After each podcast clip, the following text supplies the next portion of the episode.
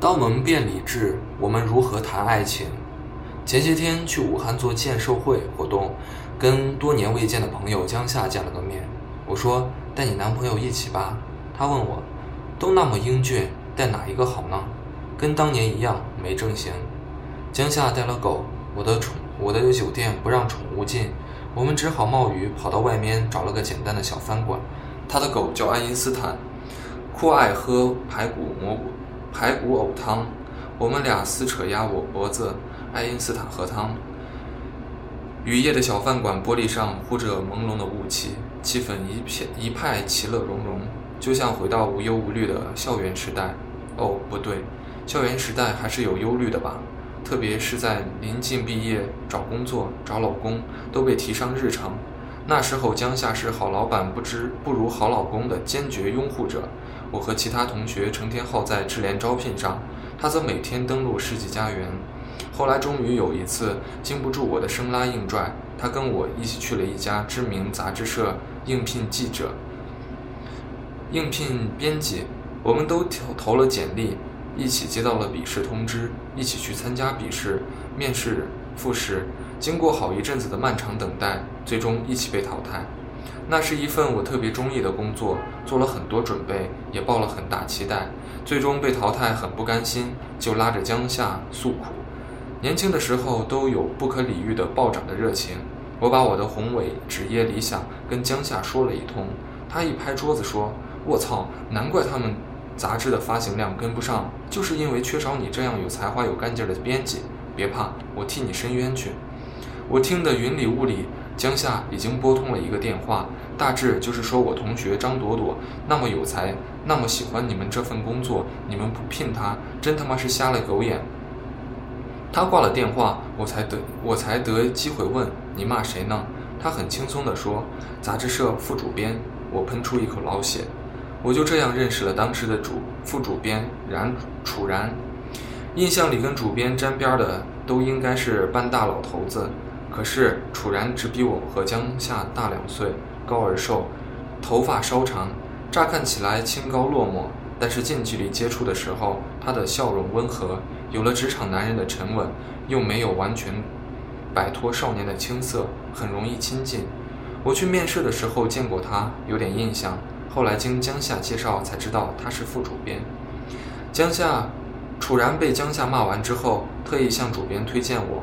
说我是一个很有想法的毕业生，写过不少文章，在校报做过编辑，又很有工作热情。主编亲自给我打电话，解释了他们的用人需求，说他们最后留下的是两个有工作经验的成熟编辑。云云，总之就是安慰了一下我的玻璃心，继续鼓励我找好自己的工作。对此，初出茅庐的我已经感恩涕零了。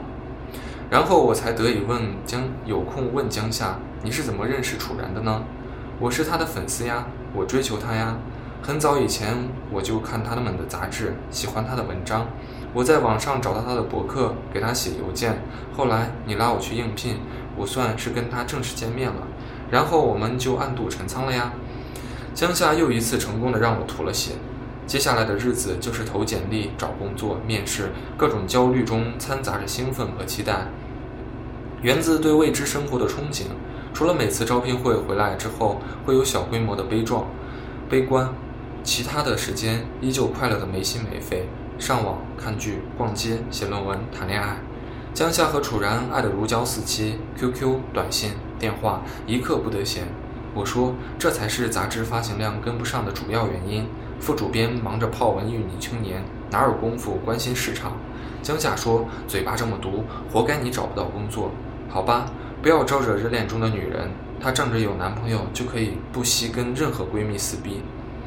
那时候武汉很多地方都在建大拆大建，光谷正在修地铁，环境很差，三步一个坑，五步一个滩，但是地段紧俏，坐车很方便，小巴可以直接到我们学校门口。楚然在那里租了间小房子，江夏没事就跑过去帮忙做家务，陪吃陪喝陪睡，还背还陪改稿子。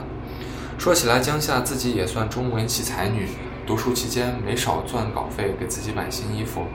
那段日子，借着荷尔蒙分泌旺盛，更是发挥各种天马行空的想象，帮楚然想过不少好的杂志选题。有时候我们三个人一起吃饭，漫无边际的扯淡都被都能被江夏变成一篇好文章，然后用楚然的名字发到杂志上。我打趣说：“江夏，你还真是红袖添香的贤内助。”江夏说：“是呀，我这么多旺夫，我是多么旺夫。”我问他：“你跟楚然那么熟，又这么能干，他怎么没聘你当编辑？”他说：“你没脑子呀，家花哪有野花香？”我的血槽已空。但是很快我发现一个问题：江夏这厢一头栽进爱恋爱恋中，楚然那边似乎从来没有对外宣称过自己有女朋友。那会儿没有朋友圈，但是有博客，各种评论评论和留言都是公开状态，所有人的所有话都能看得一清二楚。楚然对江夏好，旁边人也不差，有女孩来抛媚眼，他也接得漂亮。甚至有女生通过博客找到江夏来吵架，说她才是楚然名正言顺的女朋友，让江夏滚远点儿。江夏不动声色把这些话截图给楚然看，楚然说：“这女孩就是这样，无理取闹，逢人就说她是我的女朋友，我也没有办法。”有一阵子，楚然老家的哥哥来武汉办事儿，停留好几天。楚然并没有像江夏期待的那样带他去见哥哥，而是叮嘱说：“这几天我哥哥来了，住我家。”你不要贸然跑进来。我问江夏：“这你都受得了？你不觉得自己在当隐形女友吗？既然已经毒舌了，我也不在乎毒舌到底。你这备胎也当得太干，太甘之若，太辛苦了吧？”那一次，江夏没耍嘴，而是一本正经地说：“我正在尝试接纳完整的楚然。”那晚我们也是在一家小饭馆。一个人，一人守着一盘鸭脖子，一瓶啤酒，说了很多话。江夏说：“大家都说我傻，其实我没有傻到那种程度。别人只觉得楚然像唐宋词宋词里走出来的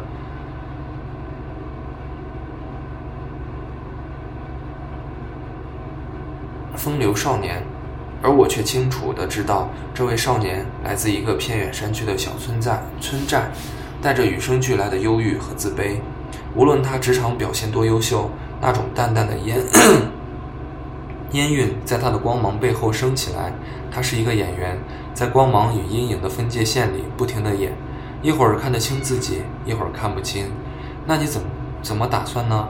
继续迷糊地陪着他演，还是清醒地退场？我要清醒地陪他演。江夏说：“楚然很早就成名出书，那本书现在已经绝版。”我认识他的时候，他送了我一本书的扉页上写了一句话：“性感，感性是神圣的天赋，理性则像忠诚的仆人。”我们建立了一个忠荣耀仆人却遗忘了天赋的社会。什么意思？他喜欢我是真的，没想好要不要确定在一起也是真的。他想被爱，我想爱他，一起地下恋，不远不近，刚好。我还不能确定这是不一是不是一场健康的爱情，但是我觉得最不健康的爱情就是没爱情。江夏正说着，手机进来一条短信，是楚然的。他说：“我哥终于走了，我把屋子收拾干净了，你晚上过来吗？”他把手机举给我看，你说被依赖是不是一种爱？然后若无其事的给楚然回短信，嘴里还哼了许巍的歌：“体会着狂野，体会孤独。”体会着快乐，爱恨离别，这是我的完美生活。这次我没吐血，很想哭。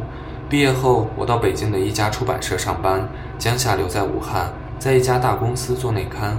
我知道他表面上没心没肺、没羞没臊，但内心明白有些不愿意说出来的小计较。所以离开武汉之前，我给楚然发了一条短信，说：“没有聘用我，你的杂志不会有损失；不好好对江夏，你会有损失。”楚然很快回短信说：“我知道，我会珍惜他。”我把这条消息转发给江夏，江夏说：“他那么聪明且理智的一个人，怎么会不知道我的好？”后面的几年里，大家都活得不错。江夏的 QQ 头像总是换，人越来越漂亮，升职加薪，养大狗。爸妈帮衬一把，她自己在武汉也算是有车有房的小富婆。楚然那边更是顺水顺顺风顺水，已经在集团做了高层，活跃在很多媒体圈子，早年的光谷，早年在光谷租的小房子早就退了，在市中心入手两百平米的大宅，阳光上，阳台上种花，窗台上养龟。